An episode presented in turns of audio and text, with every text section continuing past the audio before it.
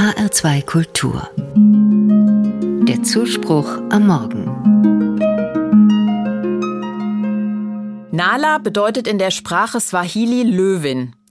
Nala ist auch der Name eines Vereins in München. Er setzt sich ein für Frauen, die unter Genitalverstümmelung leiden. Die Praxis der Genitalverstümmelung oder Beschneidung an Frauen ist so grausam, dass ich am liebsten nicht daran denken möchte. Aber ich spreche heute trotzdem darüber. Heute ist nämlich der Aktionstag gegen weibliche Genitalverstümmelung. Er wurde 2003 von einer afrikanischen Organisation ins Leben gerufen, um auf das Leid der Frauen aufmerksam zu machen.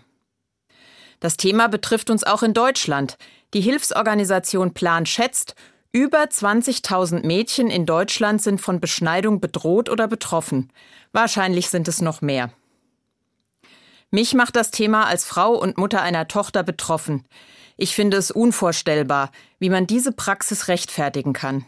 Ich habe mich informiert und weiß, in der Tradition vermischen sich religiöse und patriarchalische Vorstellungen über die Reinheit der Frau mit Unwissen über medizinische und psychische Folgen.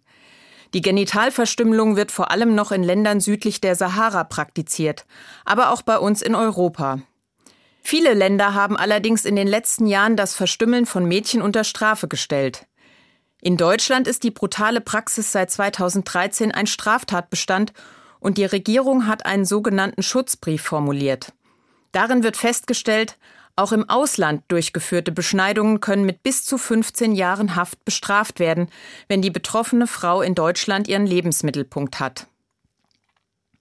Die Aufklärung und das Engagement zahlreicher lokaler und internationaler Akteurinnen und Akteure tragen nur sehr langsam Früchte. Umso wichtiger ist das Engagement der mutigen Frauen im Verein Nala in München. Die Gründerin Fadumo Korn hat im letzten Sommer den höchsten Orden des Freistaats Bayern erhalten. Im November ging dann der Fall der Münchner Gynäkologin Dr. Ayman Tahir durch die Presse. Sie sollte den Krankenkassen über 100.000 Euro zurückzahlen und eine Strafe, weil sie verstümmelten Frauen hilft und sie behandelt. Diese Behandlungen sind teurer als eine normale Routineuntersuchung. Das wollten die Kassen nicht zahlen.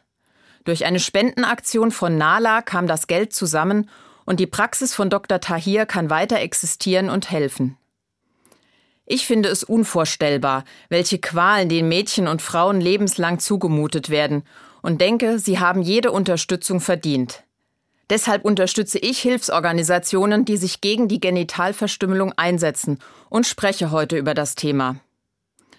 Dabei denke ich auch an die Jahreslosung aus der Bibel, Sie lautet in diesem Jahr Du bist ein Gott, der mich sieht. Es ist ein Zitat der Magd Hagar. Die junge Frau ist, verzweifelt über ihre scheinbar ausweglose Lage, in die Wüste geflohen. Die Bibel erzählt, sie wird dort von Gott ermutigt, weiterzuleben, trotz aller Ungerechtigkeit. Ja, ich bin davon überzeugt. Gott sieht das Leid all dieser Frauen und Mädchen. Aber ich finde es wichtig, dass auch wir in Europa das Leid sehen und uns dagegen stark machen wie die Löwinnen des Vereins Nala.